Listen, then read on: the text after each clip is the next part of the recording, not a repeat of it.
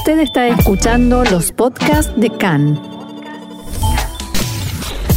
CAN, Radio Nacional de Israel. Y comenzamos ya a meternos en el clima de la festividad, como veníamos hablando, de la fiesta de Purim.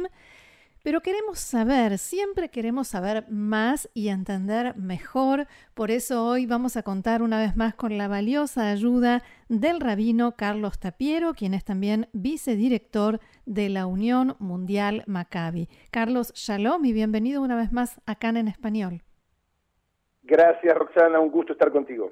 Igualmente, un gusto grande. Y la primera pregunta es, ¿qué celebra Purim? Purim es la celebración de la salvación física del pueblo judío. El mismo Purim de los disfraces, eso celebra. Por primera vez en nuestra historia nacional, hace 2400 años, estuvimos en peligro de ser masivamente asesinados por el designio del poder de un dictador, Amán, y de sus seguidores.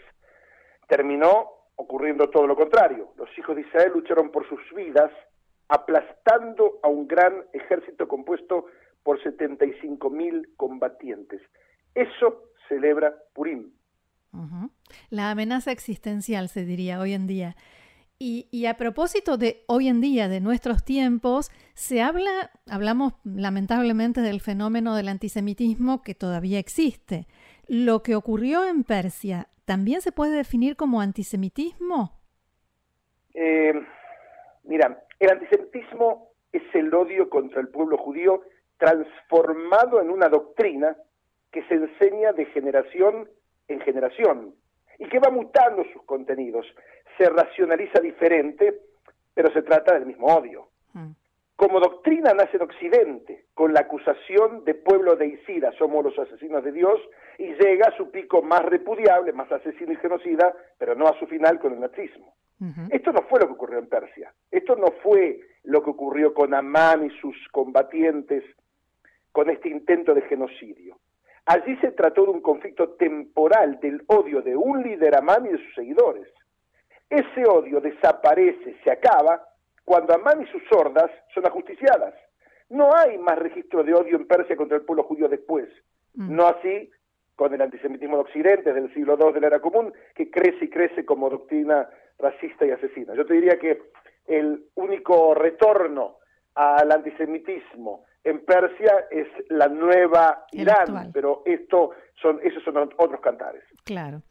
Volviendo a, la festividad en sí, a Purim, eh, como toda fiesta judía, tiene muchos símbolos y uno de ellos me parece que es el hecho de disfrazarnos. ¿Qué significa? ¿Qué, qué importancia tiene? Mira, eh, esta es la pregunta. Eh, em, tenemos tantas maneras diferentes de, celebrar. ¿Cuál es la razón para que cambiemos nuestras identidades, para que nos disfracemos como una forma de celebrar este evento? Te voy a traer acá tres razones, quizás más una, que son muy distintas entre ellas. Eh, y con ellas vamos a entender quizás un poco el uso de nuestros disfraces de Purim. La primera aparece en Megilat Esther. Eh, Megilat Esther es el libro cuya lectura debemos escuchar como uno de los preceptos de esta fiesta. Y allí se explica lo siguiente y lo voy a leer, lo voy a citar. Sí. Los enemigos de los judíos aspiraron a dominarlos. Lo opuesto ocurrió. Los judíos dominaron a quienes los odiaban. Esto aparece en el anteúltimo capítulo del libro de Esther, eh, capítulo 9.1. La victoria de Purim transformó a los judíos de víctimas a victoriosos esa memoria, esa reversión que mm. cambiamos nuestras apariencias para celebrar Purim, adquiriendo entonces otras identidades, disfrazándonos.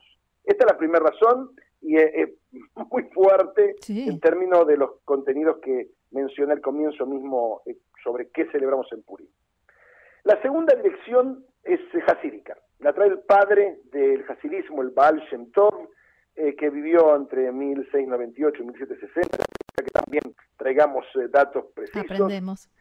Él, eh, él enseña que existe una directa correlación entre el precepto de Purim, de Matanot la de dar regalos a los pobres, ayudar a los carenciados durante esta fiesta, y nuestros disfraces de Purim. La razón es simple, según él. la mejor manera de realizar tzedakah, de ayudar a los demás, de hacer justicia con los demás y ayudar a los pobres, es en secreto. Esto también lo trae el Rambam antes, eh, Maimónides. Es decir, no revelando la identidad del donante al necesitado, ni viceversa. Esto se hace para que quien quiere eh, ayudar no avergüence al que recibe la ayuda. Estando ambos disfrazados, donante y receptor, se evita la posible vergüenza que pueda surgir del acto de tzedakah. Qué bueno. La tercera razón, eh, que tiene que ver con esta diversión establecida por disfraces y por cierta tolerancia hacia el uso del alcohol, eh, es una condición temporal. En Purim celebramos la desaparición de una amenaza horrible, genocida. Tenemos permiso de celebrar con disfraces y alcohol porque la idea de un genocidio total en nuestro pueblo es en sí sencillamente insoportable. Purim nos distrae de esa terrible imagen para divertirnos al celebrar que somos judíos y que estamos vivos.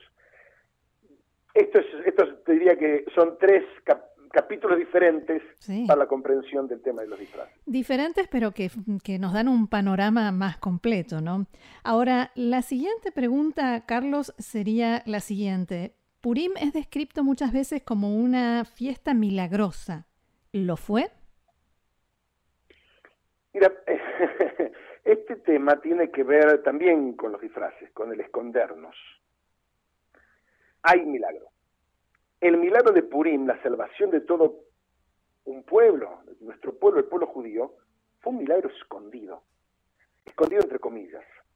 En el libro de Esther no existe ni una sola mención del nombre de Dios, como si todo hubiese ocurrido por casualidad.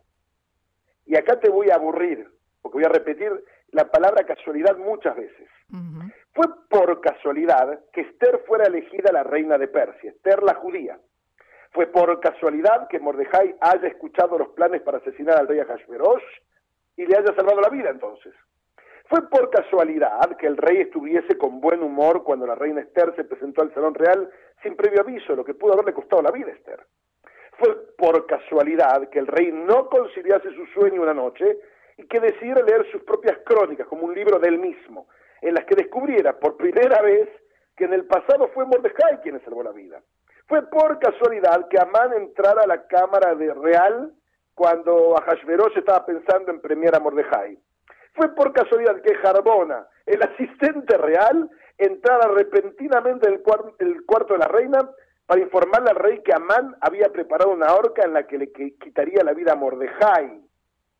Como ves, son demasiadas casualidades. lejos de aburrir, te deja Que señalan más, más que casualidad, causalidad. ¿ok? Claro. En memoria de este milagro escondido, nosotros mismos nos escondemos disfrazándonos y acá está el milagro. Mm. Esta suma, decir, eh, digamos así, está la prueba cosmológica de la existencia de Dios. Acá te hablo de algo completamente distinto de teología. Uno dice, que todo esto, toda esta perfección última del cosmos y de la hormiga y del átomo, todo esto es casualidad, es en la misma dirección, que afirmamos que Purim es un, milagro, es una fiesta milagrosa. Bien, y por último, como es nuestra costumbre, queremos pedirte tu mensaje para esta fiesta, para este Purim tan especial en estas circunstancias tan particulares. Bueno, primero te hablo desde mi lugar eh, en el movimiento macabeo. Quizás desde el movimiento macabeo el más significativo de los aspectos de esta fiesta y en general del relato del libro de Esther radica en que frente al peligro de nuestra desaparición física tomamos el destino en nuestras manos. Luchamos por nuestra vida y nuestra continuidad. El pueblo judío salió a la lucha, acabó con los enemigos de Amán, eh, eh, con los enemigos del pueblo judío representados por Amán. Sí. Asumimos como pueblo el destino común que nos unió, que nos une, confrontando los desafíos que se nos presentaron en el pasado, por muy terribles que fueran, y lo hicimos como una unidad, como algo orgánico, interresponsable. Estos son los temas que eh, sin duda inspiran a nuestro movimiento macabeo desde, desde mi lugar, desde mi pertenencia. Eh, en esta época tan dura de la pandemia, en este desafío, eh, bueno, eh, Purim habla de solidaridad, de ayudarse unos a los otros, de saber eh, trabajar como grupo para resolver los grandes momentos de la historia, a veces adversos. Bueno, ¿qué, ¿qué, más que eso en esta época? Poder ser solidarios, poder acompañarnos, poder todos juntos hacer todo lo que podamos en nuestras manos para que todo el mundo sea vacunado rápidamente y podamos salir juntos de esta pandemia. Yo diría que quiera, quiera Dios que esta fiesta de Purim me traiga felicidad a toda la humanidad, a todo el pueblo de Israel y que nos ayude a sobreponernos a los desafíos de nuestro tiempo. Esto diría en este Purim en particular.